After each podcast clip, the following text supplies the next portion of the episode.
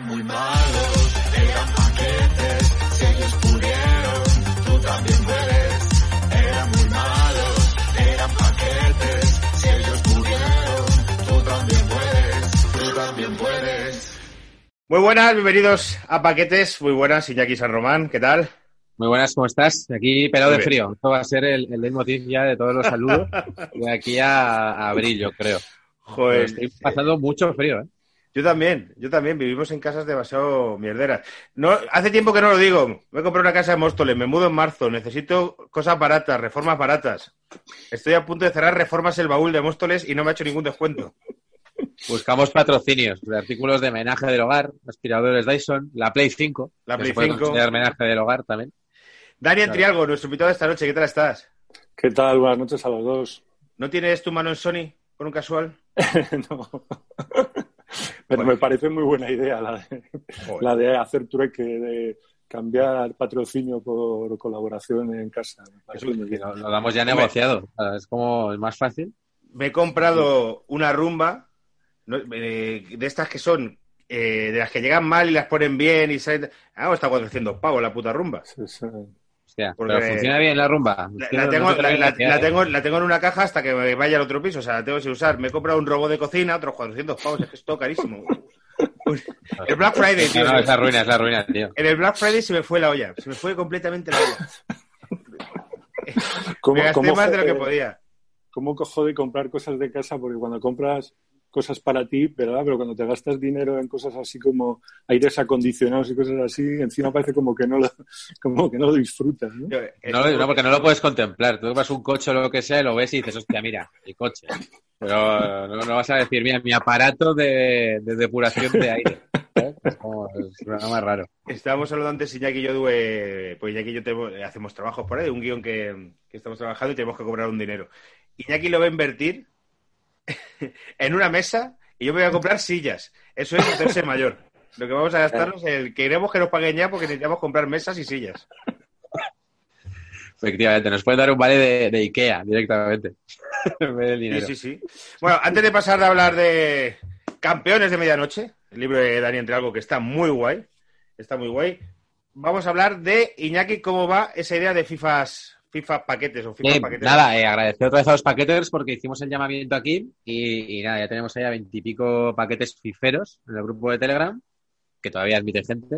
Eh, Telegram, paquetes fiferos, así de fácil es la, la entrada. Y, y nada, y nos estamos organizando para empezar el primer campeonato. ¿Cuántos Así sois? que ya ahora mismo estamos veintipico y vamos a organizar dos porque hay gente que está en el FIFA 21. Claro, Vale. es que aquí hay diferentes, diferentes niveles de, de gumerío. O sea, hay gente que está, que tiene el FIFA 20, todavía no se ha pasado al 21, y hay gente que no puede jugar al torneo de FIFA 21 porque ya tiene la Play 5. Entonces ya nos hemos quedado atrás todos los demás con la Play 4. ¿No pueden jugaros de 4 y 5 online? Claro, yo pensaba que sí, pero no. No se puede Ah. jugar cruzado. Qué listos son. Entonces, entonces nada, estamos haciendo dos torneos, uno de FIFA 20 y otro de FIFA 21, estamos organizándolo ahí en el canal. Y nada, cada uno tendrá como 12 participantes y tal, y bueno, vamos a ver qué tal, qué tal funciona. De momento vamos a ir tranquilitos con equipos que se coja cada uno normales. Ya ha habido ideas de cogerse la liga china y paquetes y no sé qué. Pero Pero bueno, eso tiempo- no, tiempo- no será divertido no jugar con jugadores muy malos. Yo qué sé, o sea, a lo mejor sí es divertido, pero... Ah, de momento vamos a ir a lo, a lo tranqui y, y vamos a ver qué tal, qué tal funciona. Pero sí, sí, ya, ya estamos ahí pasándonos los, los, no sé cómo se llaman, los nombres de usuario y tal. Así que se está haciendo la comunidad cifera. Iñaki tiene un nombre, un nick muy poco pretencioso, que es Iñaki Kaurismaki, ¿Qué? A ver. de su ¿De época en la escuela de cine. Cuando me hice Twitch, ¿cómo iba a pensar yo que, que, ese, que ese nombre iba a ser público en algún momento? O sea, esto me lo, lo hice pues, para jugar con colegas eh, al FIFA y tal. Y de repente ahora resulta que es un nick público que hacemos directos por ahí. Iñaki Sí, sí. Kaurismaki. Iñaki Kaurismaki. Es que es difícil hacer juegos de palabras con mi nombre, ¿eh? con Iñaki. No saben ahí. No hay, no hay muchos míticos, digamos. Perdón, Garín, Gabilondo, pero si no, ¿qué haces? Ya. Iñaki Chan, me hago un colega, pero, Iñaki Chan. pero no te da mucho, no te da mucho. Bueno, Dani, cuéntanos qué es Campeones de Medianoche. Lo voy a enseñar, que se vea. Pues es un compendio de, de vidas de deportistas, vidas nada ejemplares de campeones pues que fueron más campeones del exceso y, y de pasárselo bien y de, y de salir por la noche que, que de lo que era puramente su faceta deportiva, que también hay casos en los que destacaron bastante.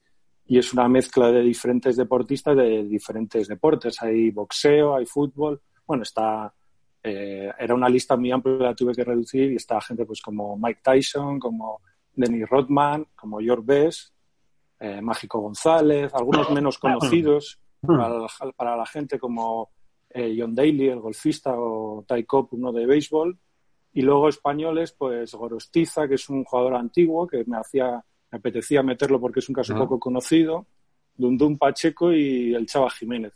No está Maradona, que mucha gente me pregunta, pero es que, claro, Maradona Da, da para una enciclopedia. Tenía que haber sacado siete números solo de Maradona. Como condensas la vida de Maradona en, en un capítulo. Pero bueno, Claro, yo, sí. yo, eh, llevo el libro a la mitad y está muy entretenido porque al final es un repaso muy completo a la vida de, de estos deportistas. O sea, es súper, son súper súper completos los repasos que pegas por la vida de toda esta gente. Sí, la Y idea bueno, era un poco... Perdona, perdona, Iñaki, dime. No, no, no, por favor, ahora te hago yo así. No, que decía que la idea era un poco esa, que en vez de hacer un comp- o sea, hacer mucha gente y contar poco, la- era preferible coger menos gente, pero de quien lo coges, contarlo bien y contextualizarlo y hablar también un poco de su época, del deporte, relacionarlo un poco con la cultura pop también. No solo una biografía al uso, vamos. Claro. No, yo te iba a decir que son malos ejemplos porque, joder, eh, muchos de ellos han- o sea, acabaron mal, han tenido muchísimos problemas, pero están considerados grandes campeones, ¿no? O sea, Mike Sí, Tyson, pero- Dennis Rodman, o sea, que no es que sí. digas que son carreras truncadas, igual son vidas truncadas, pero no son carreras truncadas. Las carreras en algunos casos son muy exitosas. ¿no? No, no es que sean truncadas, es digamos un poco como despilfarraron el talento, lo que decía Claro. Maradona en su día, ¿no? Decía, si no, si no hubiera consumido, ¿qué jugador hubiera podido llegar, Claro. llegar a ser, ¿no? Tyson, el, a Tyson, pues con 24 o 25 años estaba en la cárcel.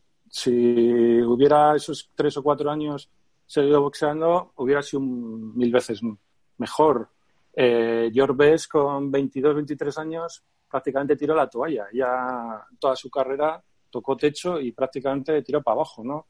O sea, que son gente que, que les sobraba el talento, pero que lo, lo derrochaba a, a manos llenas. Bueno, Claro. el talento y en algunos casos que hablamos el, el otro día en tiempo añadido, las eh, capacidades físicas. Es que hablamos, en tiempo añadido nos centramos en Tyson, de el físico que tenía para aguantar todo lo que se había, todo lo que se había metido ese señor. Hmm. Joder, la vida de Sí, Tyson sí. sí que básicamente es una vida drogándose durante décadas. Sí, sí. En general, La de Dennis Rodman. En general, todos ellos es una pasada ver la capacidad de exceso en todos los sentidos, ¿no? El exceso físico, excepto exceso de, de por ejemplo, de, de la pasta que se han gastado, ¿no? De que piensan los miles, los cientos de millones que se han gastado en cosas que luego además casi todos ellos han acabado en bancarrota, ¿no? Que dices, ¿cómo puedes ganar 100, 200, 300 millones de dólares y declararte en bancarrota? ¿Qué, qué Ah, rabia con da esta 30. gente que tiene de nacimiento unas cualidades, ¿sabes? Que nosotros no tenemos. Y Claro. bueno, est- est- estos casos, pero que no llegan a ser, ejemplo de Ronaldinho, que podía haber sido otro campeón de medianoche. Es decir, que podías haber estado 10 años Totalmente. y a los que no tenemos ninguna capacidad, eh, eh, que nos lo tenemos que currar, dices, "Joder, qué, qué envidia, ¿verdad? Y es que el talento es así, el talento naces con él. Les pasa también a los músicos. Hay gente que es súper talentosa con la música y luego los conoces y dices, joder, pero si este tío es gilipollas, ¿no? O sea, si, si a mí me, diesen la capacidad esa de tocar la guitarra o de componer o de tal, con un poquito de cabeza, a, a, a dónde podrías llegar, ¿no? Y sin embargo, Claro. gente que con 10, 22 años, 23 años, pues, pues eso, también arruinados, drogas, tal, y completamente idos, ¿no? Y a veces quizá precisamente ocurra por, es por tener ese talento. O sea, que es que es gente pues, que quizá viene de un, de un lugar eh, em, con más necesidad o que está rodeado de gente más aprovechada y precisamente por tener ese talento Hmm. acaba, de dice, ¿no? Que es un poco esa, esa maldición de, bueno, pues igual este si llega a estar en su barrio, pues bueno, se habría Lo drogado un poco, ¿no? Pero como le dieron 100 millones de dólares, pues se drogó por 100 millones de dólares. Hombre, lo hablábamos el otro día. Tú también te pones en su lugar y tú tienes 17, 18 años. Todo el mundo te dice qué bueno eres, Claro. lo, qué bien lo haces y de repente empiezas a ganar dinero a mansalva, eh, la gente, te- las chicas te rodean, te ponen todo tipo de tentaciones en la mano, es complicado. Es decir, muchos de ellos provienen de un entorno marginal que no han podido disfrutar de la vida y encima no tienen apenas estudios ni preparación un- la gente que se acerca a ellos se aprovecha de ellos. Claro, es- hay que tener también, hay que ponerse en, en su lugar ¿eh? y decir, yo no sé si en su lugar hubiera sido capaz de, de no haber caído ¿eh? en las tentaciones o haber, haber sido más listo que ellos. Es fácil decirlo a toro pasado, pero ponte tú ahí en ese, en ese contexto. Claro. ¿Y el, cómo ha sido el trabajo de investigación para encontrar estas historias? Me imagino que algunas serán muy públicas. Bueno, Mike Tyson, yo no sé si tiene un reality o, o igual hasta luego está planeando. Bueno, pero otras yo- joder, eh, habrán sido cosas. A ver, esto tampoco, o sea, es un libro básicamente de documentación, es un, Ajá. de documentarse, pues ahora mismo con... Mira, hay una, hay una cosa en la documentación que es curiosa. A mí me gusta, por ejemplo, cuando busco documentación, eh, me gusta mucho mirar en hemerotecas eh, periódicos de la exactamente de la época. Qué divertido eso. Eh, es Sí, muy, es- porque cuando yo, por ejemplo, leo un reportaje, imagínate, de Mágico González de Sí. los años 2000, ya hay un mito Mágico González. Entonces ya Claro. la gente ha- habla de él mitificando. Mm. Pero si tú lees en la crónica del año 85, después de un partido Mágico González, el que escribe esa crónica todavía no tiene esa visión eh, que dentro de 20 años. Entonces habla de él normal y corriente. Y dice, Claro. pues Mágico González volvió a ser un desastre, dejó dos detalles, pero no sé qué y tal. En cambio, ese mismo texto 20 años después sería, eh, volvió a demostrar su bohemia, ¿no? ¿Sabes lo que te quiero decir? Sí, sí, Y por sí. ejemplo, eh, afortunadamente ahora con, con Internet es increíble porque tienes acceso a la cantidad de hemerotecas que puedes buscar de forma más o menos sencilla y, y luego, por supuesto, pues leer mucha biografía, muchos libros, ver documentales. Pero ya te digo que también es una labor no solo de contar cosas de investigación, sino también relacionarlo un poco con su época y sacarle un poco punta pues de, de ese mundo relacionándolo pues con los países, con los deportes, con el momento. ¿Cuál es la diferencia que, que ves más entre diferentes épocas? Entre alguien como George Best, ¿no? que bueno, de George Best vamos a hablar ahora largo, Sí. pero entre, o sea, ¿era más difícil o más trágico eh, o, o más tremendo eh, ser un futbolista que salía mucho en los 80? Mira, o yo, trágico en el 2000, que hay más medios, hay más Instagramers, más, es todo un poco más transparente, la sensación. Mira, yo, yo creo que con la gente cuando tenemos, cuando eres relativamente joven o de esta época, tiendes a, a tener el error de, con- de considerar a la gente mayor como que eran uno, o sea, como que la gente de los Claro. años 60 o de los 40 que, que no sabía, que no salían por la noche ni tenían las mismas inquietudes que tú digo, me refiero de tema chicas, sexo, droga, rock and roll. Entonces, por ejemplo, me, me interesó mucho hacer el tema de Gorostiza. Gorostiza es un futbolista, luego si queréis hablamos de él, de los años 30, que su vida es como la de Llorbes. O sea, es un tío que salía todos los días de noche, que llegaba a las 6 de la mañana, que no iba a entrenar y es uno de los mejores jugadores de la historia. Dices, en los años 30, en los años 40, si en los años 40 tú te crees que no había ni bares en, en España, Hombre, ¿no? Un año ahí- después de la guerra civil. Me contó estar- gente que estuvo en ese equipo, en entrevistas, gente de las cinco Copas de Europa del Real Madrid, que esa era una generación de jaraneros. Y a Di Stéfano le gustaba el cachondeo y las mujeres un montón. Eh, Claro. Bueno, lo que pasa es que ellos serían pues, la sala chicote y estos los futbolistas de Claro. la época también. Futbolistas han sido fuckers desde, Siempre. no, desde siempre. Entonces, en ese sentido, los deportistas no se, no se difieren mucho de cualquier otra persona que si tú le das dinero y, y éxito y fama, da igual que sea los Estados Unidos de los años 40 que la Inglaterra de los 60 o que la España de los 80. Ya encontrarán ellos la forma de pasárselo bien. No te preocupes que eso todos somos iguales. Totalmente. ¿Empezamos con George Best? ¿Le damos? Sí. Venga, venga. Mira, Ah, lo primero... Bueno, para los oyentes decirle que hemos cogido dos capítulos sí. para que así os compréis el libro. O sea, pues tampoco vamos a hablar de todos. Pues podríamos hablar de Mágico Dentro de lo que va el libro, vamos a hacer lo típico de la primera es gratis. Os, La primera gratis. el primer capítulo gratis y luego ya. Si eh, queréis saber de Mágico González, del Chava, que ese es el capítulo todavía no he llegado, es el último, yo creo que me, me- me- me voy a adelantar porque el del Chava tengo muchas ganas de leerlo. De John Daly, que John Daly es una figura acojonante, sí. es, es Reco- recomiendo también mucho el español boxeador Dundun Pacheco. Dundun Pacheco, personaje eh, extraordinario de los años 70. Solamente Dum, daré- eh, por las hostias, imagino, ¿no? se, lo puso, se lo puso un periodista eh, porque Dundun eran unas balas que había en los años 70 Ah, que te entraban en el cuerpo y te reventaban. Eran un- unas balas que Sí. habían inventado que se llamaban Dundun. Entonces a un periodista se le ocurrió porque bueno, a Julio César Iglesias, el Ah, bueno, el que, puso el, el que puso el nombre de la quinta del buitre también. Pues exacto, pues él le puso Dundun Pacheco, que también es muy aficionado al boxeo. Y entonces, por eso, porque los puñetazos que daba. Pues Dundun Pacheco, simplemente esta anécdota para, para dejarla. eh, de pequeño, cuando era chaval, era pandillero en Madrid, era un tío bastante chungo, era una pandilla que daban palizas por encargo, o sea, luego estuvo en la cárcel cuando era adolescente. Y, y, él por la solo- solía moverse por la zona de Usera, por el barrio sur, y en unas discotecas ellos hacían como un poco rollo mafioso de que iban y cuidaban, a- decían a los dueños de las discotecas, bueno, si no quieres que te la rompamos, pues no, nos pagas, ¿no? Y en aquella época había un grupo que ellos son como los protegidos, él era el que protegía ese grupo, ¿y sabes quién era ese grupo? Pues nada menos que el grupo de Camilo VI.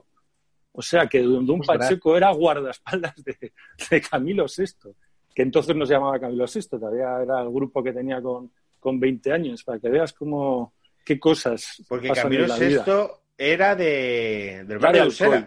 No, era es de Alcoy, Alcoy. pero estaría por Madrid. pero se vino con 16, 17 años y intentó triunfar en la música y eran finales de los 60 y tenían grupos de los que se llamaban Yeyes. Pero claro, tú en las películas ves las películas de los grupos Yeyes, pero en el Madrid de los años finales de los 60 había también sus zonas chungas. Entonces tenían, necesitaban pandilleros que les cuidasen porque en las discotecas se formaban peleas Claro. y tal. Y estos iban con cadenas y con las motos. Eran una pandilla al estilo... Él, de- él dice que su ídolo era... eh, o sea, la película West Side Story era su ideal. Entonces él era de los... Era navajero de Pero- West Side Story. Da- dando hostias en vez de bailando. Bueno, pero si queréis vamos a... Vamos que a- te mole West Side Story, pero por ese lado, ¿no? O sea, es como que guay West Side Story por el lado clavar navaja, ¿no? A la- a Claro, la- claro, era de pandillero. O sea, era... La parte No, del no, baile. Sí, sí, no, la verdad es Por que el sí. lado romántico, muy bien, muy bien. Pues de Yorbes, además, no sé si os- lo habéis visto, que hace cuatro días acaba de ser su, su aniversario. Sí. Hace el, Sí. eh, el 3 de diciembre se acaba de celebrar 15 años de, de que murió. Yorbes se murió en, en, en 2005 en, en un hospital de Londres, comple- tenía solo 59 años. Que bueno, es una edad que si ves la de Yorbes no sabes si es, si es mucho o es poco, porque sí, En, bastante- en humano sería bastante- 130 o así, pero... Sí, sí. Y estaba completamente destrozado por culpa del alcohol. Le habían operado dos veces, dos trasplantes de, de hígado. Y sabéis que en la última época había sido muy polémico porque algunos de estos trasplantes de hígado, pues como se las había pagado la seguridad social, el tío nada más salir del trasplante se iba a beber otra vez, ¿no? Le sacaban los tabloides y tal, diciendo como, oye, tío, te estamos pagando aquí una vida extra y tal.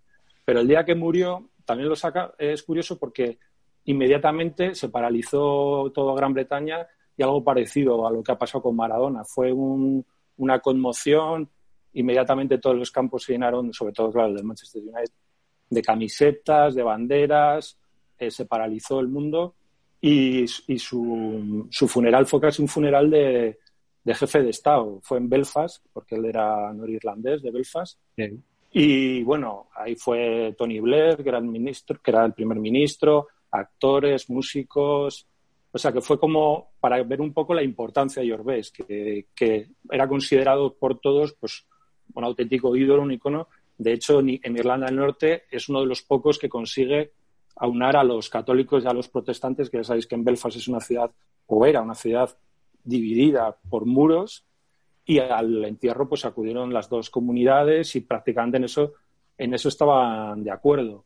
Entonces, en ese sentido, realmente es un tío que, que ha hecho historia en, el... Bueno, de hecho, el aeropuerto de Belfast lleva su nombre, es el aeropuerto Yorbés, que es una cosa un poco curiosa, ¿no? Aquí en Madrid tenemos a Adolfo Suárez, en Liverpool tienen el John Lennon, pues en, en Belfast tienen el aeropuerto Yorbés.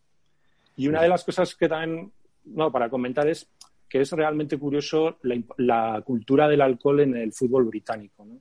Eh, Yorbes era un tío que en su época era de lo más normal del mundo acabar el partido y, y irte a beber. O sea, no era o celebrar las fiestas, celebrar las victorias con los del equipo mamando. El campeón de, o sea, el capitán de la selección inglesa, eh, este Bobby Moore, que ganó el Mundial del 66, también murió con cincuenta y tantos años alcoholizado. O sea, era una cosa realmente, es un problema del fútbol inglés, tanto de los jugadores como luego de los hooligans, porque Pues- existe una cultura del alcohol. El tercer, el ese tercer tiempo, yo jugué al rugby unos años y el tercer tiempo consistía en beber hasta, hasta morir.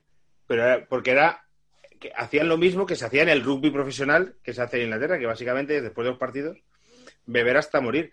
Eh, alguna vez lo hemos hablado aquí, esa, la, la cultura inglesa tiene arraigado mucho que tú bebes alcohol hasta que no puedes beber más alcohol.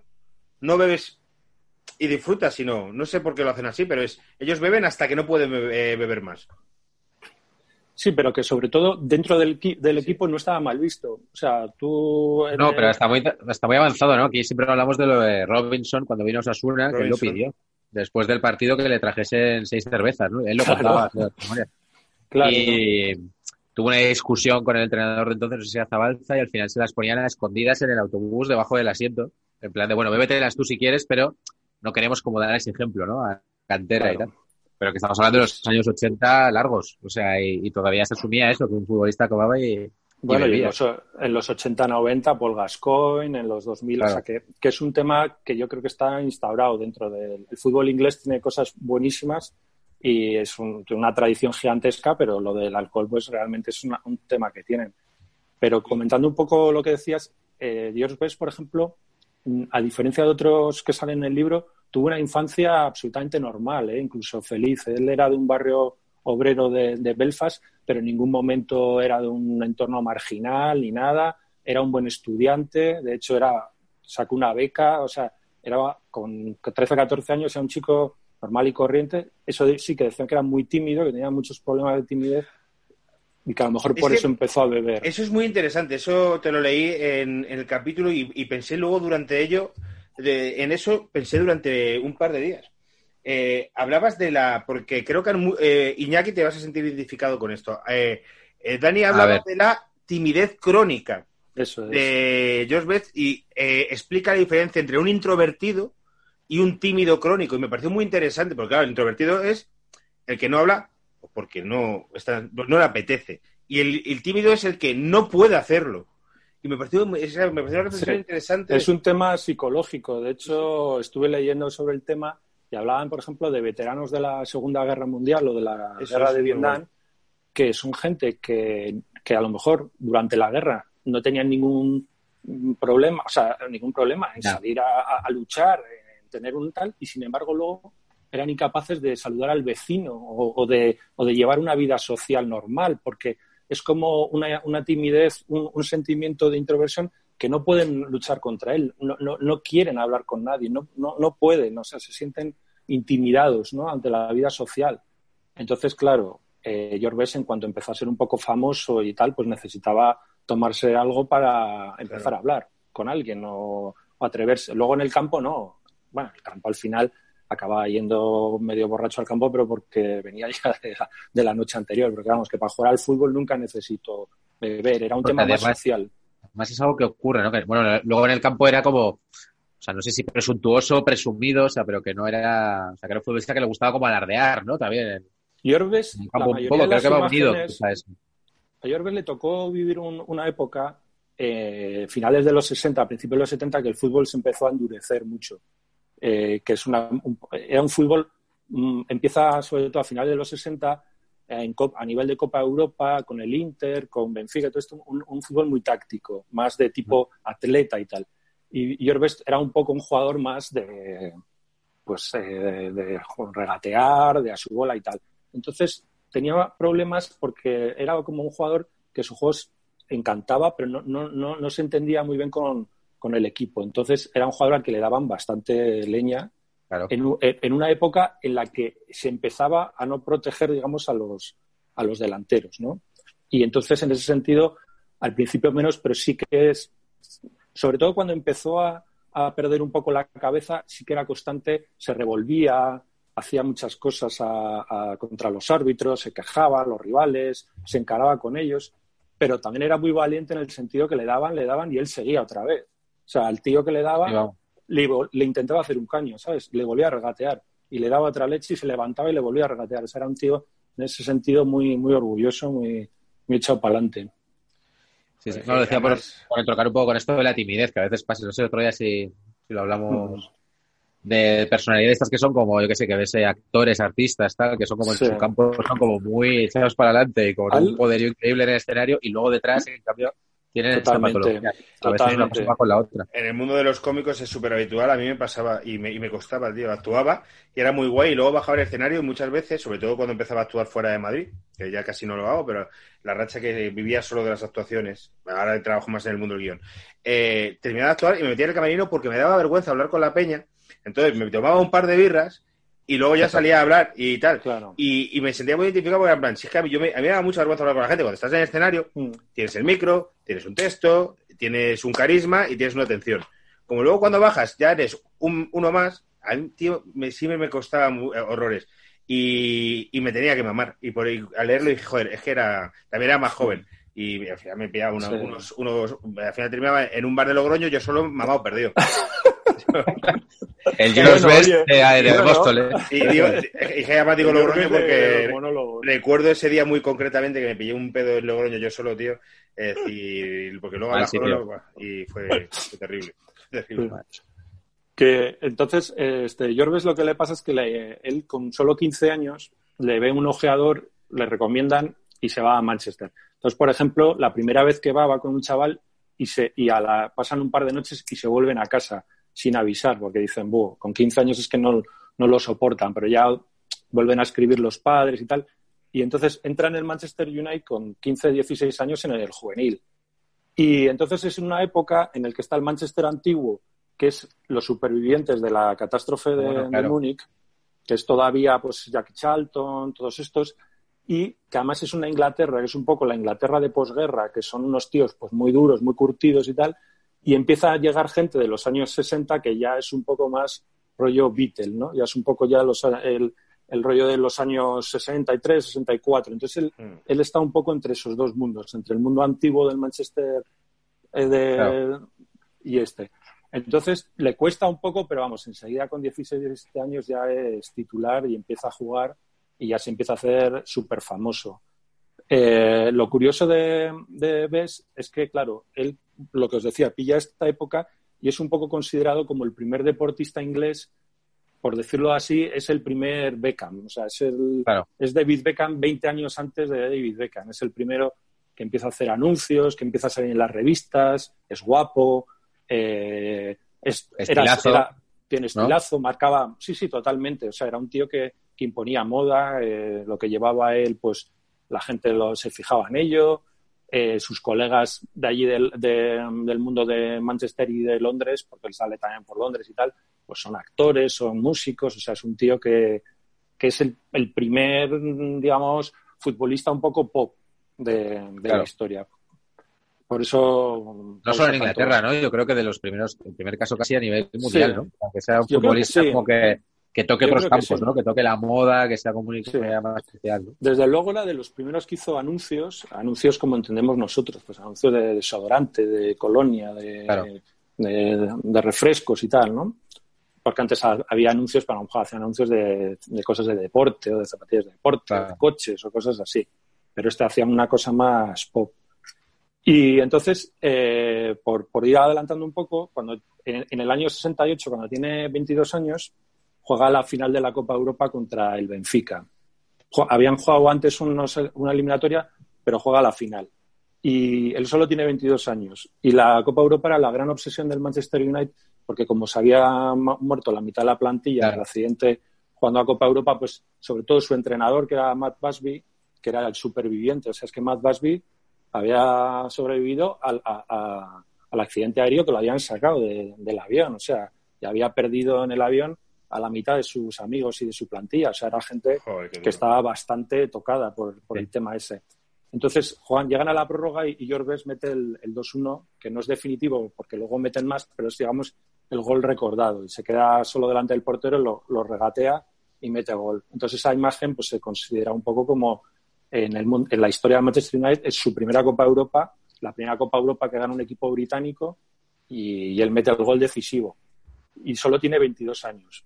Y es curioso. el Benfica, que el Benfica El era el mejor equipo del mundo. No, el sí, Benfica. era- era el- el pues, Benfica fue el, que- primero que ganó una, si no me equivoco, le ganó una Copa Europa al Madrid, luego gana Claro. otra al Inter, o sea, era como el, era el- Yo creo que el Benfica en aquella época lo tendría que mirar, pero llevaría ya do- dos Copas de Europa mínimo. Y a lo mejor habría perdido una final. O sea, era el equipo al Barcelona le ganó una, ¿no? La final de los Le ganó la del 60, sí. La de, los, Eh, la de Berna, sí. La de Berna, la de los postes, sí. Este era el, el- el Benfica pues de Eusebio, de Mario Coluna, o sea, era el equipo dominador. Y, pero para que veáis, por ejemplo, un poco cuando termina el partido, se van a celebrarlo y Orbes, en vez de ir a celebrarlo con, con el resto del equipo, se va a celebrarlo con John Lennon. O sea, con John Lennon y su novia de entonces, que ya era Yoko Ono. Ah, ya yo Entonces, con. Es para que veas un poco el nivel, ¿no? O sea, Claro, claro, sí, sí. yo me voy, yo me en el año 68, ¿eh? O sea, los Sí, Beatles sí. en el 68 podría que fuesen el, el- o sea, las personas más famosas del mundo, ¿no? O sea, y Orbes dice, yo me voy de fiesta con John Lennon. Eh, Claro. Me va, me va a ir Con yo del palurdos. equipo. Claro. De hecho, había con jugadores que no se hablaban o que se llevaban mal. Eh, con, por ejemplo, con Bobby Charlton, el legendario Bobby Charlton, se llevaba fatal porque lo veía como un chaval joven, lo que decías tú, muy presuntuoso, muy chuleta y tal. Ellos todavía eran de una época pues que el fútbol era como muy señorial, muy, muy tradicional y tal. Y lo increíble es que prácticamente a partir de este partido ya empieza su decadencia. Y solo tiene 22 años. O sea, toca el techo ganando la Copa Europa y al año siguiente Matt Busby, que era el entrenador, como su única obsesión era ganar la Copa Europa, pues dice, ya me retiro, pasa a ser general manager o director deportivo, o sea, un cargo ya al despacho, y ya sin tenerle a un tío como Matt Busby que le controle, y siendo ya, estando en tal, ya es cuando empieza este, este ves que conocemos Esto, de salir por la noche, de las fiestas, de tal, empieza más o menos en esa época a descontrolarse. eh, Dani, eh, eh, debe ser muy típico de los campeones de medianoche porque, mm, porque Sí, le lo pasó a que Tyson, le- lo que comentaba, lo que Tyson cuando pierde la figura de su entrenador o algunos otros cuando pierden la figura de los que les controlan, es cuando al perro le quitan el, eh, la Sí, correa que lleva un señor muy concreto, ya se desbocan y no hay quien los controle. hay, que- hay que saber llevarlos, tampoco es un tema de, de dureza o de ser eh, rígido, sino Claro, es mano izquierda, que él te respete, que tú tal. Pues normalmente suelen tener un tío al que ellos más o menos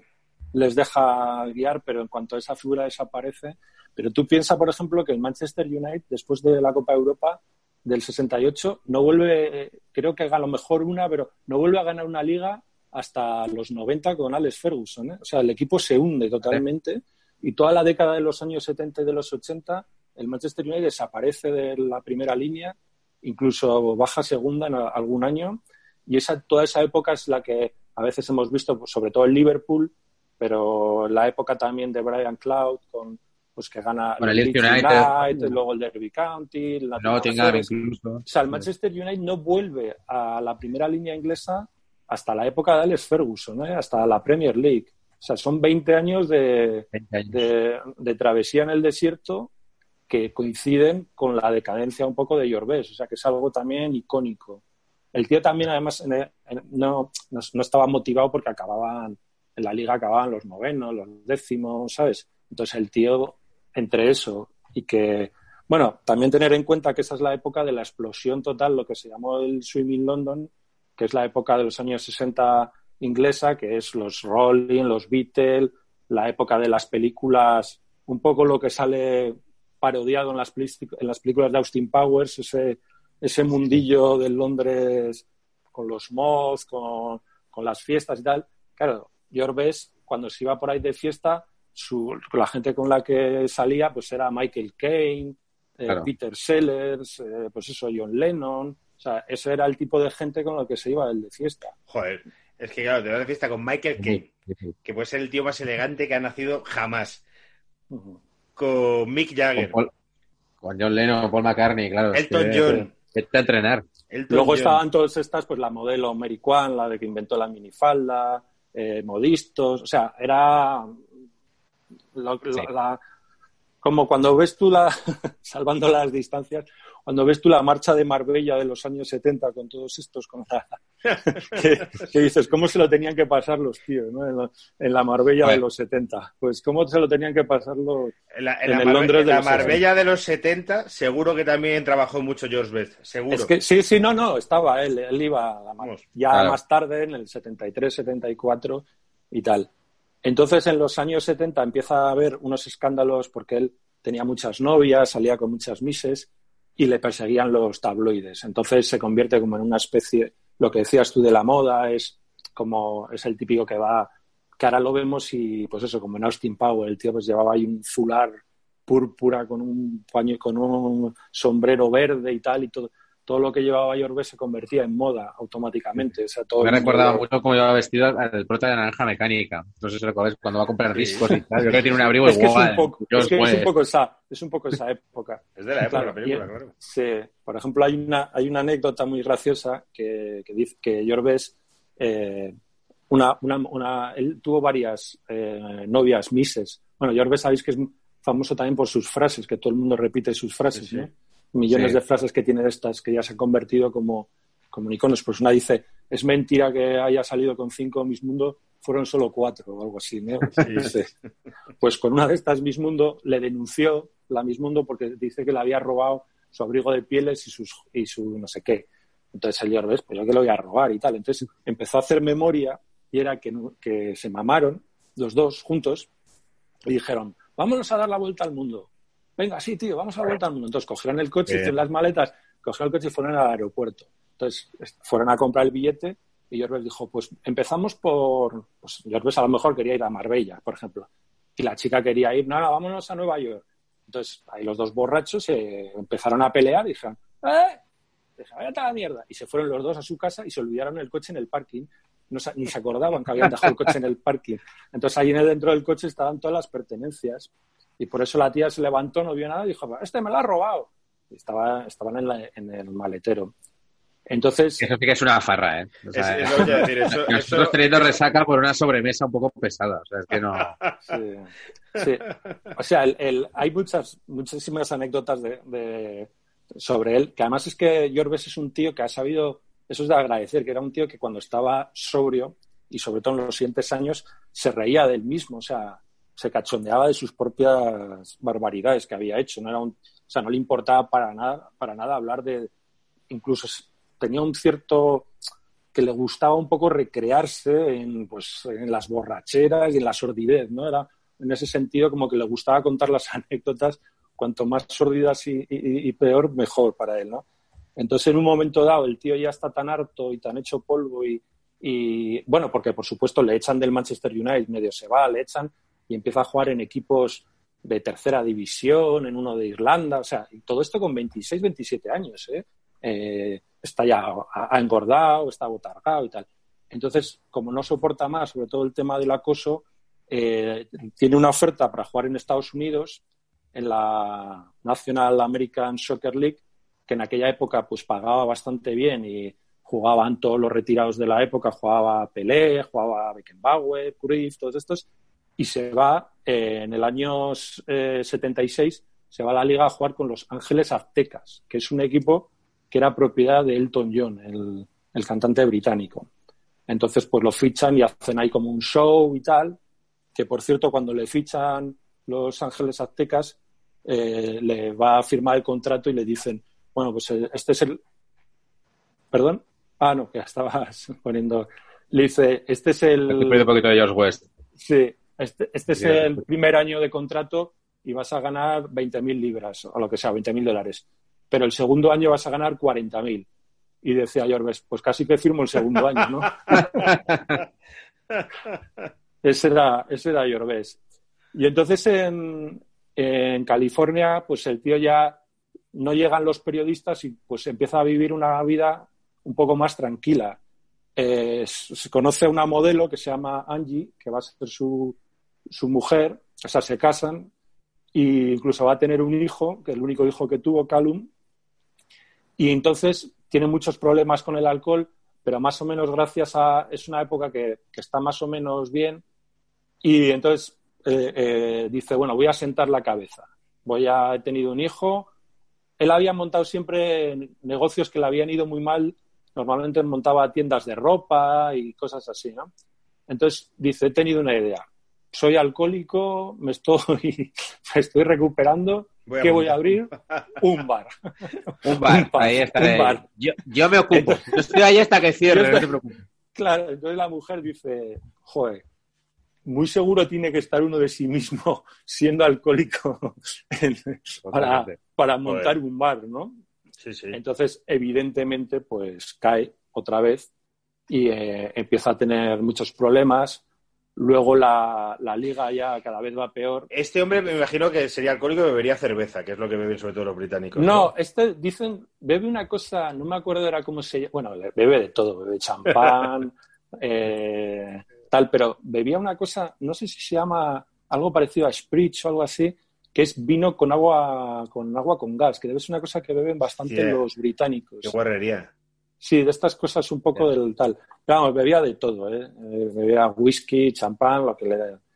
Y entonces en esta época ya es la decadencia absoluta del pobre, porque eh, realmente ya le echan de, también de este equipo y se va a otro equipo, a San José, los terremotos de San José, y que es un equipo que ya prácticamente está en decadencia total. Mira, pues si, si estás buscando por Google, busca, pon eh, Your Best, eh, Greatest, Goal Ever y la NASL, que es de, de National. Ese es, pues este es un gol que mete él ya mm, completamente, eh, pues no sé, ya en, eh, con su carrera, con su vida acabada, pero lo puedes, si lo pones, este es uno de los mejores goles que meten con los Vamos a verlo. votos de San José. Mira, este es. Para la gente del podcast que lo busque también. Greatest NASL Golever, a ver. Mira, coge ahí el balón. Bueno, no, no, lo coge ahora. Uah. Se lo pa- no, ahora, ahora lo cogen y mira. Se va de uno, de dos, vuelve a girar, se vuelve a ir del mismo, de otro, de cuatro, y ya la cruza y la mete. O sea, bonito. con una baldosa a tres tíos, ¿no? Pues le- mira, la historia de este gol es que un minuto antes de que, de que empiece eh, le habían anulado algo, no, les habían metido gol y era fuera de juego, no sé qué, y entonces se empieza él a pelear con el árbitro. Y el árbitro, mira, ¿no ves que ahora va donde el árbitro? ¿Cómo a decirle? Entonces se encara con el árbitro y, y entonces eh, sacan de centro y dice, dame la pelota que voy a meter gol, le dice al otro. Y eh, entonces le dan la pelota, regatea 27, mete gol y luego va donde el árbitro como diciendo, ¿le has visto cómo hago lo que tal? Pues bueno, pues eh, por este gol le dieron un premio como mejor jugador del mes o algo así. Y entonces eh, él lo cuenta eh, en sus memorias. Dice que fue a la gala, eh, dice que era un periodo de su época en la que estaba tranquilo, que llevaba seis meses sin beber, que estaba cuidando a su hijo, que estaba contento, que más o menos tal. Y dice que de repente le dio el, el agobio y que justo después cogió el premio que le habían dado, lo metió en el maletero del coche, se fue directo a un bar y que estuvo 21 días seguidos de borrachera, 21 días desaparecido. de Ya casa, puta. justo después de meter este gol. Un Samantha Villar, pero bien. Exactamente. Pero de Sí. verdad, sin corte. Joder, Sí, así, sí, claro, así te, mu- te muere de cirrosis. O sea, 21 días seguidos de, de, de Claro, fiesta. Pero, pero tú cuando hablas de 21 días seguidos, no te creas que es 21 días de, de fiesta y nos vamos y abro y tal. No, no, este desaparecía y se lo encontraban a lo mejor tirado en el suelo de un bar con que le habían pegado, eh, pidiendo Claro. a la gente. O sea, estaba- era un nivel de alcoholismo ya chungo. O sea, no Como- era Un mendigo.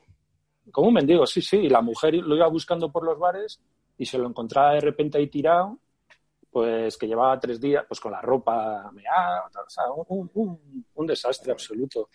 El, cuando vas a un bar y ves uno así, ¿qué piensas? No quiero ser él. Espero que la vida no me vaya mal porque sabes que puedes terminar como él. Pues esos son. Que eso pasa muchas veces cu- cuando ves a alguien así en un bar y dices, hostia, es que si tres malas decisiones pueden hacer que, eh, que ese señor sea yo en 20 años. Totalmente. Pues, y ya a partir de ahí prácticamente eh, ya se retira y toda la vida de los años. Ah, mira, esto es un. Esto Es una creo que es entrevista un- que da una borracho. Sí, bueno, no. Está chispadillo. A chispadillo, Le-. Y entonces el, el presentador le pregunta, eh, ¿qué es lo que quieres hacer con tu vida ahora que te has retirado? Entonces Björk en una palabra inglesa que no es traducción exacta, pero aquí dice follar. lo que quiero hacer ahora es follar. Hostia, tío. Entonces en la, en la, en la televisión destrozado. inglesa, Se ve, se ve súper en la televisión ¿eh? inglesa eso es era inaudito que alguien dijese una cosa como esa, ¿no? Entonces se lo vuelve a preguntar y insiste otra vez, follar. Y ya el tío le despide, le dice, bueno, buenas noches, señoras y señores, George Best. Pero vamos, ese presentador es famosísimo. Este tipo, Josh Best, me imagino, no lo sé, que sea un tipo también carismático a la hora de hablar y tal. ¿no? Sí, este luego en los años 90 eh, alterna épocas en las que está peor y otras en las que está mejor. Entonces, cuando está mejor, muchas veces lo fichan de comentarista en televisión Claro. y es un comentarista divertidísimo. Tiene, este hacía críticas pues de los jugadores y tal, pero era un tío muy ocurrente y, y tenía mucha, mucha guasa y mucho sentido del humor y luego se ponía él a contar sus historias estas, ¿no? Pues de eso, pues una vez me enrollé con esta tía y nos perdimos y no sé qué, y claro, todo el mundo se encantado con él. Luego, eh, como andaba mal de pasta, eh, vendía entrevistas a los tabloides, organizaba como, o sea, que se había convertido también en un personaje como estos de del Sálvame Deluxe, de estos que hacían Claro. como un poco sus, hombre, si hubiera habido la isla de los famosos, hubiera ido seguro él, ¿eh? por dinero o, o cualquier cosa de esas, ¿sabes? Estaba ya un poco, pues, se, era, se reía del mismo, era un poco paródico y tal. La verdad es que lo que te digo es una pena porque luego otra cosa que tuvo Jorges es que era de Irlanda del Norte, entonces claro, él jugaba con la selección de Irlanda del Norte. Y, Ya, y es que tenía no tuvo mucha repercusión, ¿no? Claro. cero, jamás se clasificó para un mundial y él, él, si hubiera jugado con Inglaterra, le hubiera tocado jugar la época del mundial del 66 que ganó Inglaterra de la, y del mundial del 70 que también tenía muy buen equipo, o sea, hubiera Claro. jugado los mejores años de Inglaterra. Pero claro, él jugaba con Irlanda del Norte, que era su patria, y además es que los irlandeses para eso son muy... Es como, bueno, no, yo juego con Irlanda del Norte y tal. Y, y entonces, claro, jamás se clasificó para nada. Y él lo cuenta que cuando él iba a las concentraciones de Irlanda del Norte, que eran una fiesta, vamos, que ellos pasaban absolutamente de... Claro. Claro. Sí, sí. De Mira. hecho, el no jugar con selecciones lo que hizo fue tener muchos veranos libres, que también... eh, Totalmente, Claro. totalmente. Sí, sí. Él, él... le- estuve leyendo también, encontré un- una entrevista a... Debió jugar un partido contra la selección de España e Irlanda del Norte en una clasificación de una Eurocopa o algo así, en los años 70, que jugaba aquí, y hablaba Reisach, que, bueno, hablaba eh, un defensa del Barcelona que se llamaba Rifé de los años 70, y decía el tío que se acordaba de que jugaban contra Irlanda del Norte y que en aquella época no había internet ni había estas cosas y que no tenía ni idea de quién era Jorvés. O sea, era, era un señor del... O sea, en, en los años 70 tampoco había la- lo que había ahora, ¿no? La gente, o sea, Claro. la gente sabía quién era Jorvés, pero vamos, el tío no tenía ni idea. Y dice que era ya un señor mayor que lo vio y tal y que de repente cogió el balón y dice que lo tumbó. O sea, que le hizo dos regates, que lo tiró al suelo se fue de cuatro y tal, y dijo, pero este tío quién es, y quién coño hacia aquí y tal, ¿no? Y claro, dijeron, no, no, es que este es Jorvés, chaval. Está, acá- está ya mayor y tal, pero vamos, es uno de los mejores regoteadores de todos los tiempos, ¿sabes? Míralo, ese vídeo será a lo mejor el partido contra España. No sé. No- el partido no- contra España, no sé si sería Ah, este. sí, pues mira, pues será este. Fíjate lo que le acaba de hacer ahí al tío, ¿no? Pero Claro, Espirula, Sí, sí. Y además estaban jugando sin ningún, sin ninguna, pues eso, tensión ni nada, ¿no? Eran, ellos iban de, Pues claro, que no tenía nada que perder tampoco, ¿no? Es como nadie confía. Es un poco lo que le. Bueno, no, porque mira, este. eh, Bale, ¿no? ¿Estás Bale sí que, sí que clasificaba a Gales, ¿no? Ha jugado Sí. una Eurocopa y tal. Sí, sí, Pero un llegó- poco llegó- estaba rollo, pensando ¿no? en él, pero es verdad que al final ha ido a Europa. También en esta época que van muchas más selecciones. Claro, claro, Claro. Bueno, en aquella época para clasificarte era. La Eurocopa, bueno, la, la Copa de Europa de Naciones jugaban ocho países. Ahora van, a- Sí, sí, van a jugar 24. Ponche Soto es la publicidad de este, del Anjarón. Es lo que O sea, más que se nota en de- partidos antiguos, que todos los anuncios son de tabaco y alcohol. Sí, sí, sí, sí. Lo- Sí, sí. Sí, hombre, claro. Sí. Y bueno. mm, Cuantro, esto- sí. Así estaba el pobre George Best, todo el partido le pegaba en la banda. sí. Le, le ponías el, detrás de la valla el anuncio de Ponche Caballero. Decía a por ello. Eh, antes de pasar a Gorostiza, una reflexión eh, que voy a hacer que es cómo un concepto tan sencillo como un cubata solo se bebe en nuestro país. O sea, mezclar whisky con Fanta de naranja, que es de manual, que son dos cosas que han nacido para, para ponerlas juntas, Sí. Eh, tienes 17, 18 años, que es cuando empiezas a, a salir fuera, y no te puedes tomar un cubata y los ingleses beberán mucho, pero basta ya de los shots, los dobles shots, que te cuesta un Sí. peloti 10 libras. Eso es un timo. O sea, Hombre, yo creo que Coca-Cola, si es que de, de manual. yo creo que es el trauma que tiene todo español que sale fuera, ¿no? Y se ya por ahí y descubre que la forma de beber en España no existe en ningún otro país, ¿no? Claro. O sea, digo lo de, lo de pedirte un cubata en los bares y que te pongan pues hasta arriba y tal, ¿no? No, no existe. Claro. Sí, sí, a mí me, me, me- me fascinó cuando empezaste a salir fuera y decir, pero si, ¿cómo no cu- cu- eh, cubata? Y lo poco que es conocido, el calimocho fuera de España. Nada de nada, es verdad. Nada, el, con 17 años me fui a Irlanda, lo típico que te mandan con una familia. Y los italianos no entendían que mezclar vino y Coca-Cola, pero si esto es lo mejor que hay. Y esto está Claro. buenísimo. Y además fanculo y me decían ahí unas cosas. A ver, ya ves. Eh, vamos a hablar de Gorostiza. Bueno, yo os veo, ha estado muy guay. Gorostiza mola porque eh, lo que nos vas a contar es sobre un señor que prácticamente nadie de los que esté escuchando sabemos nada de él y tú nos vas a poner Pues mira, es. Guillermo Gorostiza eh, es posiblemente uno de los mejores jugadores que ha habido en la historia del fútbol español. Y en, eh, cualquier persona, claro, ya no queda casi nadie de aquella época, ¿no? Pero cualquiera de, de padres, abuelos que lo vieron jugar, eh, por ejemplo, mi padre, que era, mi padre era de Gijón, pero creció en Bilbao, para él, toda mi vida, yo recuerdo hablar de Gorostiza como siendo el mejor jugador que he visto en mi vida. O sea, era, Gorostiza era un ídolo. Por situarnos un poco, estamos hablando de un tío que jugó primero en el Atleti Bilbao en los años 30 y que desde el- en esos seis años hasta que empezó la guerra civil eh, ganó cuatro ligas con el Atleti de Bilbao y, y cuatro copas. O sea, era el equipo dominador. Este es el Atleti. Creo que un día estuvisteis hablando de Mr. Penland, ¿no? Sí, hace Sí. poquito con Alfredo Matilla. Pues este es, el, este es el Atleti de, de Mr. Penland. Era una delantera, mira, la tengo aquí apuntada. Era La Fuente, Iraragorri, Unamuno, Chirri y Gorostiza. Pues estos tíos le metieron un 0-6 al, al Madrid en el Bernabéu, un 12-1 al Barça. O sea, la, era la mayor goleada de la historia de la liga creo que sigue siendo ese partido. esto, es- esto era el Atleti completamente dominador. eh. Estos eran la columna vertebral también de la España que fue a- al Mundial del 34, cuando fue atracada por, el, por Mussolini. Y, y bueno, o sea, e- era un, y era no solo eh, a nivel deportivo, sino era, era un ídolo social. O sea, estamos hablando de una persona súper famosa. Entonces, este, eh, Gorostiza, eh, era hijo de un médico, había nacido en Santurce, era un poco de la clase burguesa bien del Bilbao, este de, de la zona de, de Guecho, o sea, era un, era un vividor. Le- su padre le mandó a Argentina para intentar enderezarlo y lo único que hizo es que, claro, en el Buenos Aires de los años 20, pues imagínate, al Claro. estilo Carlos Gardel, volvió hecho un pieza. Buenos Y- Aires, esos años 20, que sería de las ciudades más ricas y prósperas de todo el planeta. con toda la época de Gardel, de los tangos, todo esto, pues ahí le mandó su padre porque tenían un primo allí en la Argentina. Dijo, cuídame al chaval que el tío se me, se me escapa todos los días. Y allí en Buenos Aires, pues... eh, y se, entonces, terminó, se terminó de diseñar. entonces eh, de, de Gorostiza decían, los que le conocieron, que tenía la habilidad eso de, de encontrar el último bar abierto de, de... Porque claro, tú piensas que era una época en la que, por ejemplo, jugaban en... No sé, jugaban en Valencia o jugaban en, en Valladolid o donde fuera y no había concentraciones, no había nada. O sea, dormían en una pensión y más o menos era un poco, oye, mañana a las nueve se va el autobús y estar aquí a menos cinco, ¿sabes? Y cada uno se y, y dormía en la pensión el que quería o tal. o- allí no había un, nadie te controlaba, ¿no?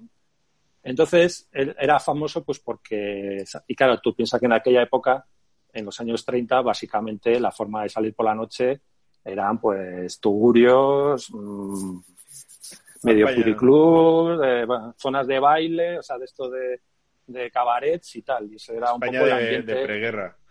era el ambiente en el que se movía Gorostiza. Entonces llega la guerra civil, a él le pilla en Bilbao, que es zona republicana.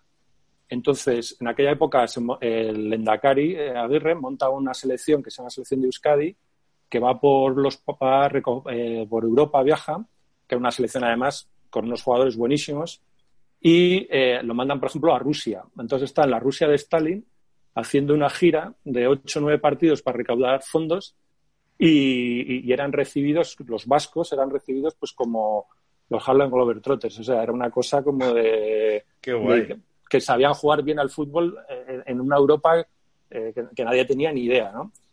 Pero en un momento dado, cuando cae el frente de Bilbao, el, el cinturón de hierro, pues él, co- como de ideas era más bien de derechas, pues el tío deserta, se fuga de la concentración y entra por España, por Irún, y se apunta a los requetés carlistas. Carlista, Entonces, claro. Y lo mandan al frente de Guadalajara. Y aunque sea un futbolista famoso y tal, el tío está en el frente de Guadalajara en primera línea con 20, que en el famoso invierno este del 20 bajo cero, o sea, el tío se curte ahí en, el en requete el frente de Guadalajara, en esa época, en el otro bando estaba Miguel Gila. Pues fíjate, a lo mejor podían haber estado Miguel Gila Contra con- Gorostiza, con- contra Gorostiza. Entonces, cuando acaba la guerra, vuelve a Bilbao y tampoco es que sea muy mayor, tendrá 27, 28 años, ¿eh? Y, pero ya el Atleti como que había encontrado a un sustituto que se llamaba Gainza, que luego Piru Gainza, Coño, que es claro. como Claro. otro, otro mítico, y tenían una oferta increíble del Valencia. Estamos hablando de una España del 39 que está Una pregunta, completamente Dani, para yo situarme. Ser futbolista en esa época, ¿qué nivel de vida tenías? O sea, vivías... No, no, eran prof- no, no, vivían, la gente esto vivía muy bien. Vale, no, vale, no, no, vale, vale. hombre, Muy bien. Sí, sí, sí, sí, ganaban. O sea, no era como tener un trabajo, era como tener un. O sea, es como hombre, no, no, trabajo. no, hombre, a lo mejor no era el equivalente ahora a ser millonario, pero es como si fuesen directores de, un, de una compañía. O sea, Vale, tenían vale, un sueldo, vale, pues imagínate Vale, vale. ahora que a lo mejor no ganan como no ganas 3 millones de euros o 5 millones de euros, pero ganas 100.000 euros o 200.000 euros. Eran, ¿Sabes lo que te eran digo? estrellas y podían vivir como... Sale en Podía peli- vivir este- bien. Eh, Gorostiza, por ejemplo, eh, sale en películas, una película que se llama Campeones del año cuarenta y tantos, eh, que era como con otros futbolistas de la época, con Zamora, con Quincoces, o sea, eran estrellas de cine. ¿eh?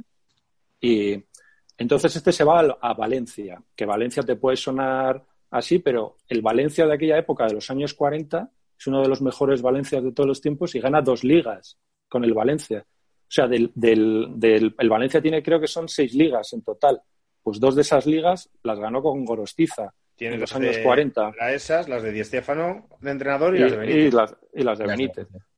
Y entonces ya aquí en la, esta época de Valencia ya se, el chaval se, se desata totalmente, ya tiene 30 y tal. Es que yo cuando lo pienso digo, tú, tú piensas en la España de 1940, tío, después de tres Claro. años de guerra civil, eh, que tú ves las películas y es una posguerra todo tristísimo, ¿no? Todo gris, hambre, represión y tal. Pues este tío, no sé cómo lo hacía, se iba todos los días de fiesta, tío, en la España, en la Valencia de los Hombre, 40. Claro, Claro, que había mucha necesidad y él no tenía necesidad, ¿no? Porque el dinero sí que tenía. Sí, claro. pero bueno, pero es. Entonces, por ejemplo, voy a contar un par de anécdotas de, de Gorostiza, de cuando ya estaba en el Valencia en los años 40, van a jugar un partido a Sevilla y, y entonces eh, se van a las 9 de la mañana, lo que os decía el autobús, y Gorostiza no aparece, no aparece, no aparece, pues nos vamos sin él.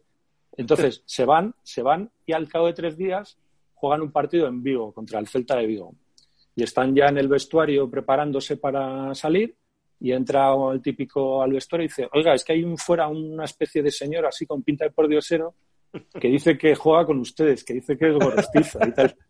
Y dice, la verdad es que se parece bastante a Gorostiza, o sea que puede ser él. Y ahora y dice que aparece Gorostiza, pues mm, sé que se, por- se puso de rodillas, perdón, perdón, perdón, perdón, perdón, por favor, digo, perdonadme y tal.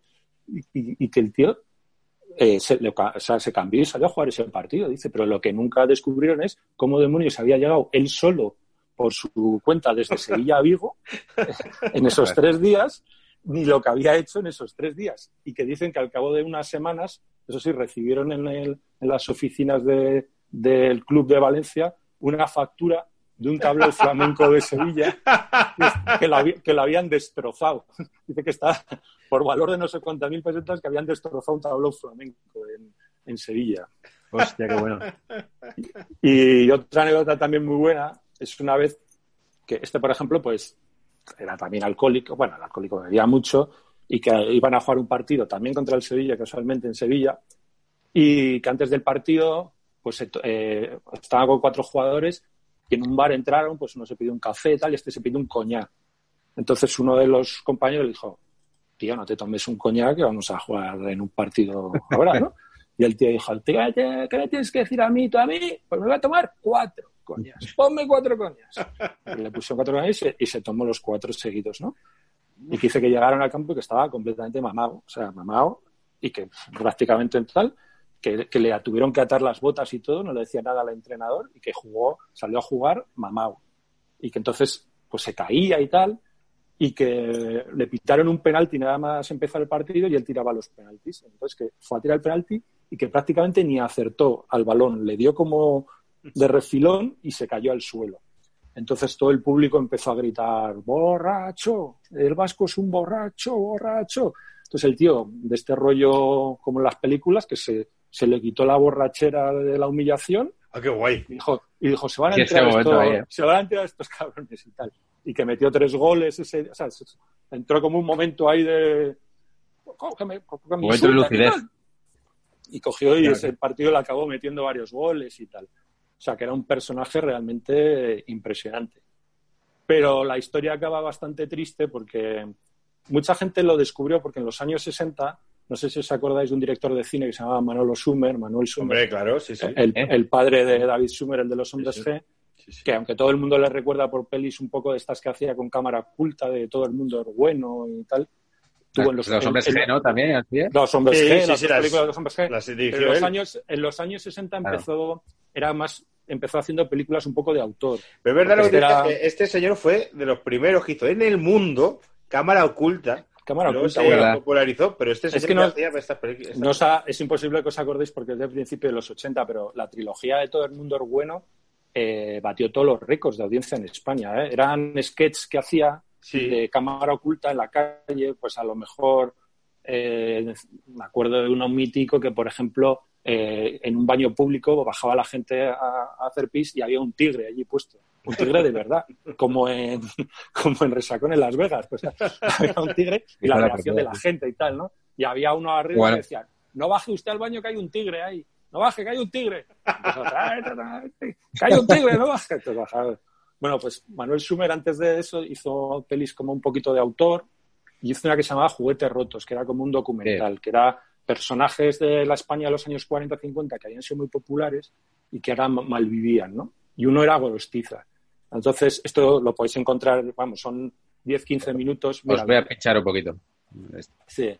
Y entonces el, el- lo encuentra ya en los años 60, eh, lo encuentra en un hospicio de, de Bilbao, pues ya cuidado por las Está- si alguien monjitas. quiere verla, él es- está entera en la web de Red Televisión Española la película. Sí. Y entonces lo, lo- es- lo encuentra ya pues muy mal. Pero eh, es, yo creo que es bastante emocionante y tierno porque el tío le ves que está arruinado, que vive en un hospicio, que no tiene nada, pero todavía tiene esa dignidad un poco de lo que era Gorostiza y entonces eh, pues le recibe con un pañuelico en el, en el, en el cuello, ¿no? Un poco así a lo Arturo Fernández con, con su chapela, o sea, con, con una dignidad y tal, pero el tío vive en un, malvive en un hospicio y la gente que le conoce no sale en la película, ¿no? Pero esto es de la, de la película que te decía de campeones, ¿no? Sí. Entonces prácticamente vivía ya en los últimos años, vivía de dar sablazos a, a- a- o sea, iba por los bares de San Mamés, oye, yo soy Gorostiza, ¿te acuerdas de mí y tal? Si me invitas a un chato, pues te cuento mi historia y tal. O sea, que acabó bastante mal y, y se murió el pobre prácticamente unos meses después de, de rodar esta, de rodar con esta película con, con Summers. Ahora que, ahora que has puesto esas imágenes que se le veía regatear, de, bueno, Sí. es- evidentemente es una película, no es un partido de verdad, ¿no?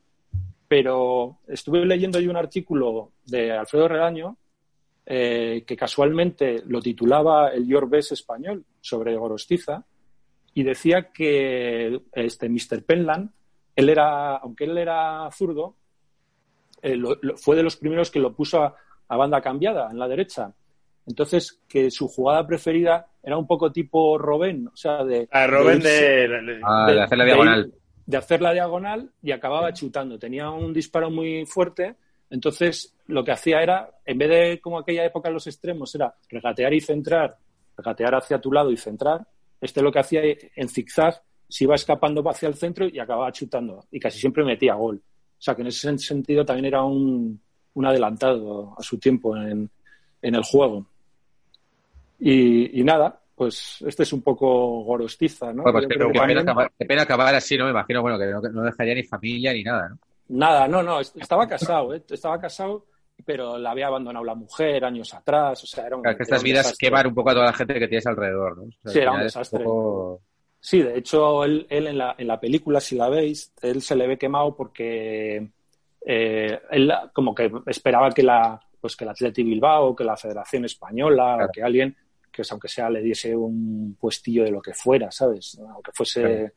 eh, pues para que le diese un mini sueldo o algo y que ya nadie se acordaba de él, ¿no? Un poco, pues eso, como en, en 10 años pues había pasado, o en 15 años, a, a que nadie la- se acordaba de él, ¿no? Ya pues, lo que pues lo que pasa en estas cosas, ¿no? Que en, en- en 10, 15 años pues ya no eres- cuando te retiras ya al cabo de 10, 15 años ya no, se acuerda nadie de ti, ¿no? Qué pena, qué- qué historia más, claro, para, como para Es, trágica, sí, sí. Sí, sí. Qué mal- No, y, y es, y es, es triste y tal, pero que también te, te das cuenta, ¿no? De, tiene ese puntito melancólico y nostálgico de una época de los años 40, 50 y tal, que está como súper olvidada en- para, para las nuevas generaciones, pero que también es parte de nuestra historia del fútbol, ¿no? Que no solo es lo- los mundiales y tal, ¿no? Que también hubo una generación anterior de futbolistas que, que también tuvieron sus éxitos y también tenían sus, sus juergas, ¿no? Que no nadie ha inventado nada.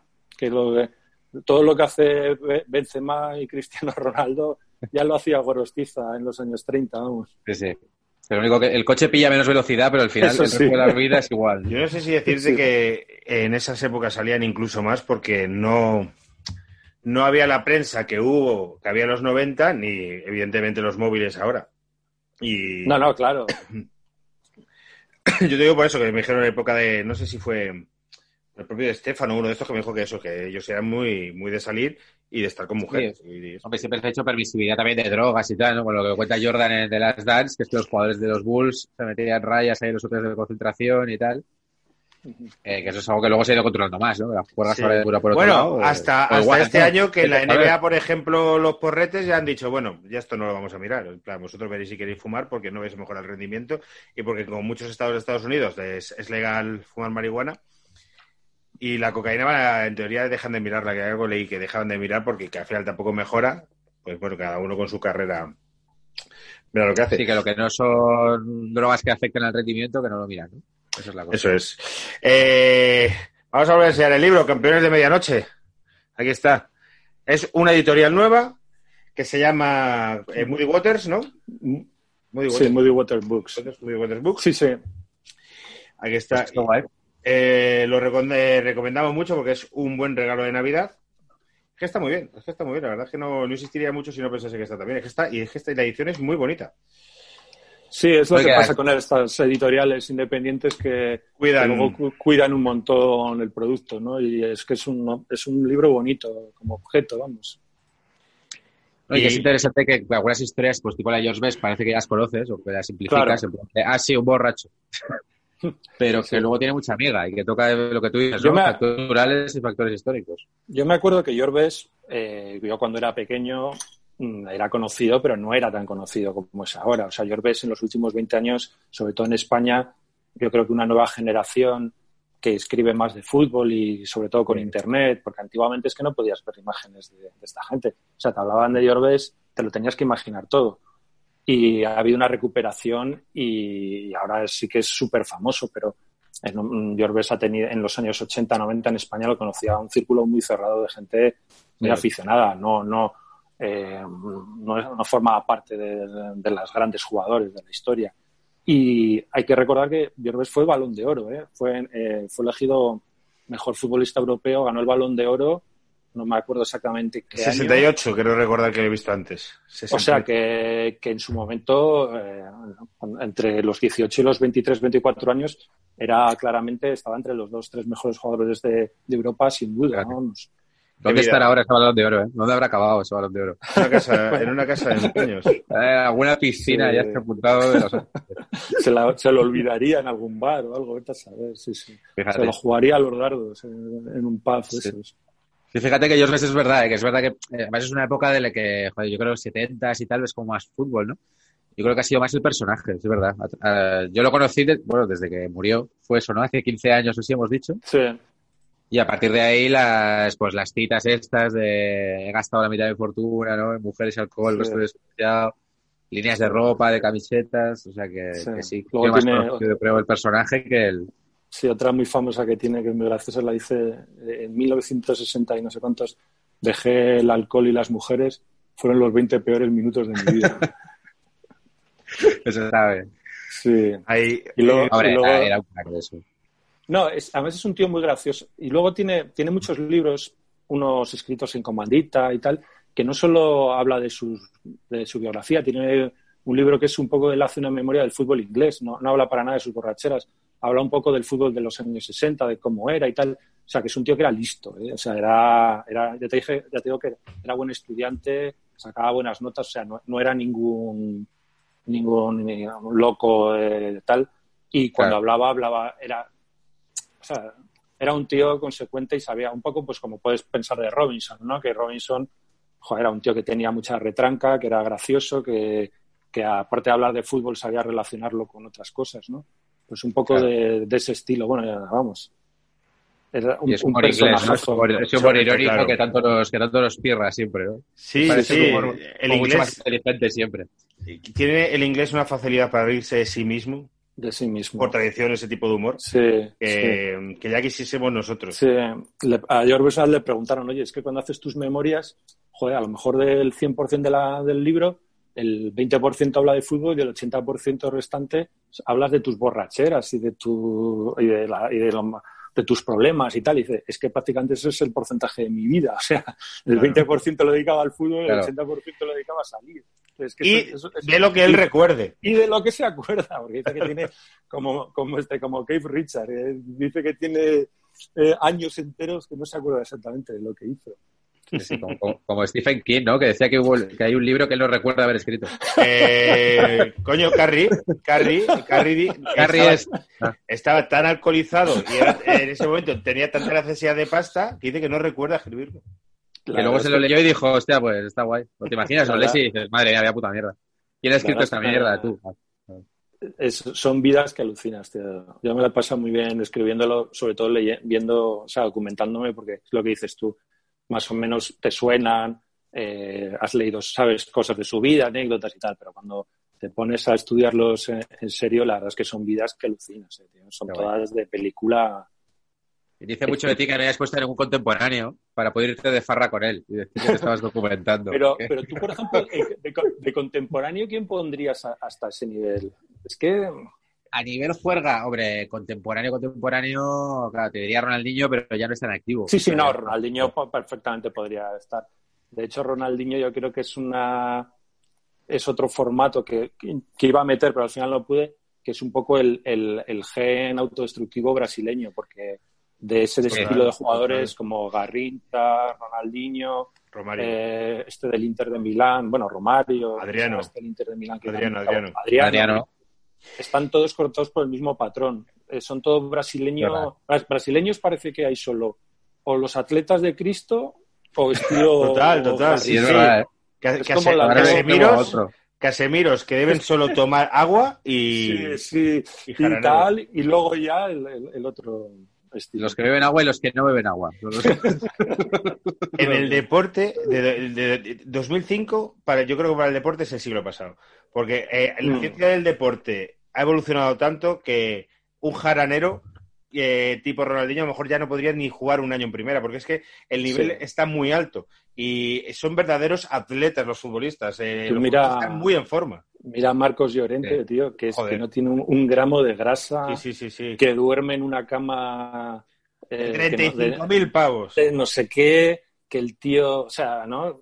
Sí, sí, a sí, unos sí. niveles, claro, como, no, o sea, un mágico González, uno de estos que tenían Claro. un poquito de barriguita y tal, que en el fútbol Claro. actual no, no, no, no podrían, por, por muy buenos que fuesen, ¿no? Pero quiero decir que en, en el año 2005 a lo mejor Rivera, el del Betis, pues podía jugar e incluso debutar a la selección española y a lo mejor ahora no podría ni llegar Sí. a primera, porque es que ha evolucionado mucho la... Pues, Sí, un eh, poco el- por lo el- menos en el, el- el fútbol. un poco campeón de medianoche, lo que pasa es que tampoco tal, ¿cómo se llamaba este, el, el, el del Depor que, que estuvo a punto de ficharlo en Madrid, pero Eh, Tristán, Tristán, Tristán, Tristán, estaba, Tristán- estaba fichado. Estaba fichado porque gana la selección de Florentino Pérez y, y para el fichaje. Tristán, por ejemplo, sí que es un campeón de medianoche, lo que pasa que este le daba también al, al casino. ¿no? Al casino, es lo que- sí. Lo que más famoso es. Y luego también tenía problemas de, de sobrepeso y tal, ¿no? Enseguida tenía tendencia a engordar y tal. Se dejaba un poco. Pero bueno, pero no, yo creo que lo que dices tú, actualmente es prácticamente actualmente es-. Claro, si es que un tío como Marcelo ya no está y Marcelo tiene más calidad posiblemente que Sí. el 80% de los jugadores de primera división, pero ya no puede jugar al fútbol en primera división porque, Mm. porque, porque ya no está en forma. No, no, claro. Isco, pasan Isco por- es casi un jugador retirado y tiene Isco no tiene ni 30, ni 30 años. o Debe sea, tener 28, 29, Sí. sí. entonces- Es que ha bajado un poco el umbral, ¿no? Antes se decía que 28 era como la edad del futbolista perfecta, ¿no? Total. Sí. creo que Sí. No, no, no. Ahora mismo el pico de forma de los futbolistas está en 24 25 años. Ahora, también debuta mucho antes. ¿eh? Antes los filiales había jugadores de 23 años, ahora es- no hay filiales con jugadores. Bueno, hay jugadores, pero eso ya no llegan. De... Isco tiene 28 años, macho. Parece que tiene el cabrón 40. 28. ¿no? Sí, sí, es que a mí lo de Isco me. Porque Isco el año de Cardiff, que termina siendo titular, que es su último buen año, tío, era en plan, es que este es un gran futbolista, juega muy bien. Pero es que lleva dos años que dice. Es que, eh, lo que hablábamos antes, tío. El talento que tienes y lo has desperdiciado, pues en este, yo qué sé, no sé si por indolencia, por pocas ganas de trabajo, por poco sacrificio o, o- o por algo mental. Dices, Isco, eres muy bueno. Creo que son estos jugadores que tienen que ser protagonistas, ¿no? Entonces, en cuanto no son titulares fijos o algo así, como que desconectan, ¿no? Toda sensación. Puede ser, y No bueno, que el 4-3-3 tampoco le ayuda, pero bueno, da, da igual. Eh, Dani, hemos disfrutado mucho esta charla, no sé, Muchas gracias. yo Ha estado, encantado. ha estado genial, joder, me pillas con unas ganas ya de coger el libro y devorarlo Que- para ver el resto de capítulos. Que sepáis que soy paquetero total, que os escucho, os descubrí en- Muchas gracias. como en verano por ahí y, y eh, vamos, o sea, os creo que me he escuchado todos. Qué Eh, bien, qué bien. Yo sé- no sé si sabéis que soy de, de Vitoria y del Deportivo Alavés. Tenéis que hacer un día, no, no yo, que no quiero, tenéis que hacer un día paquetes del Deportivo Alavés. Ah, que yo, pues, creo, joder, yo pues, creo que acabáis antes haciendo un once de no paquetes del Deportivo Alavés. No, no controlarás, es- escúchame, escúchame, No. que- a lo mejor te lío, no controlarás la figura de Peterman. No, uff, no. Yo, además, Peterman es un, es un odio atroz. Porque el tío No, se claro, es car- que- des- destrozó el Alavés, pero de una Sí, sí, manera. sí. Que como hacemos los presidentes, Peterman. Es que estamos, presidente. Hombre, es un especial, per- la, la línea presidentes, es un- queremos hablar de Peterman. Hombre, es un personajazo. Eh, no. ¿sabes, qué- ¿sabes quién conoce mucho a Peterman? Lo que pasa es que no sé, el de, el de, no sé si es Ser Vitoria, Cope Vitoria, un Lecuona, uno de estos, ¿no? a ver, le cuento. Ese- yo creo que ese estuvo, las estuvo. Sí, y Héctor, Todo- Héctor, Héctor Fernández, que es coleguita. Sí, o bueno, claro, pues, con para hacerlo, porque a Héctor Fernández incluso Sí. tuvo una que eh, en una rueda de prensa que daba él, que daba la rueda de prensa, Sí, le dijo algo así, algo muy homófobo, pues le llamó eh, maricón o algo así de una forma muy fea, ya ves. como diciendo, eh, a ti te gusta estar con hombres y otro, no es, ma- no, no, no, no es malo, No, estar con pero- hombres no, no es malo, no pasa nada. Que no era el caso porque eh, esto Sí, sí, no, pero vamos, no es homosexual, pero en plan, no es un insulto, para ti es un insulto, pero esto no es un insulto, una cosa feísima que tuvo con Mira, él. el otro día estuve escuchando un podcast de Héctor Fernández, precisamente de, de Manu Moreno, del. No, sí, no, ¿cómo se llama? Sí, el, el- el capitán del Alavés. Manu García. Manu García. Muy bueno, una entrevista muy larga y que me molaba por el, por el hecho del rollo de que el, el tío, su única obsesión, o sea, su única ilusión era debutar con el, con el Alavés en segunda B o en segunda, ¿no? Y que luego. Y, y- sobre todo ese rollo de que, de que hay otros fútbol, ¿no? Que no todo en el fútbol es Claro. triunfar Claro. en el Madrid o en el Barcelona, ¿no? Que hay gente que, que juega en un equipo, pues como Iñaki, que es de los Asuna y tal, ¿no? Y con Claro. eso e- eres feliz, tío. O pues personas que se sienten completamente realizadas por haber jugado en primera división con el Osasuna o con el Claro. Alavés y ya está, ¿no? Que no todo tiene que ser, Lo ha dicho ser la, la- la estrella del mundo mundial. Angeliño hace poco, le dijeron, pero no has ido con la selección, que es tu sueño. Y dijo, no, no, mi sueño es jugar con el Depor. Claro. Mira, qué, qué guay. A lo Sí, mejor es un este tío- ¿eh? Porque el chaval querrá Sí, porque el- este tío, Manu Guardia, es, es de Vitoria, es socio del Alavés, y claro, Claro. para él es lo más grande, tío, jugar en primera con Claro. el Alavés. No necesita eh, fichar por nadie, ¿no? Pues decirle, porque así lo de Peterman es un personajazo. Joder. Sí, sí. Sí, sí, como una cabra. Bueno, pues nada, pues vamos a despedirnos. Oye, Eh, bien. otra vez, campeones de medianoche. Campeones de regalo, medianoche. pero o comprarlo Para para, vosotros navidades. porque hay que leer. Hay que leer. Hay que leer, hay que leer cosas chulas y No divertidas. con, el, ya, con el móvil. Bueno, chicos. Buena recomendación. Muchas gracias, Daniel. Un placer. Muchas Gracias, gracias. Dani. Gracias, Iñaki. Hasta luego, chao. Hasta luego.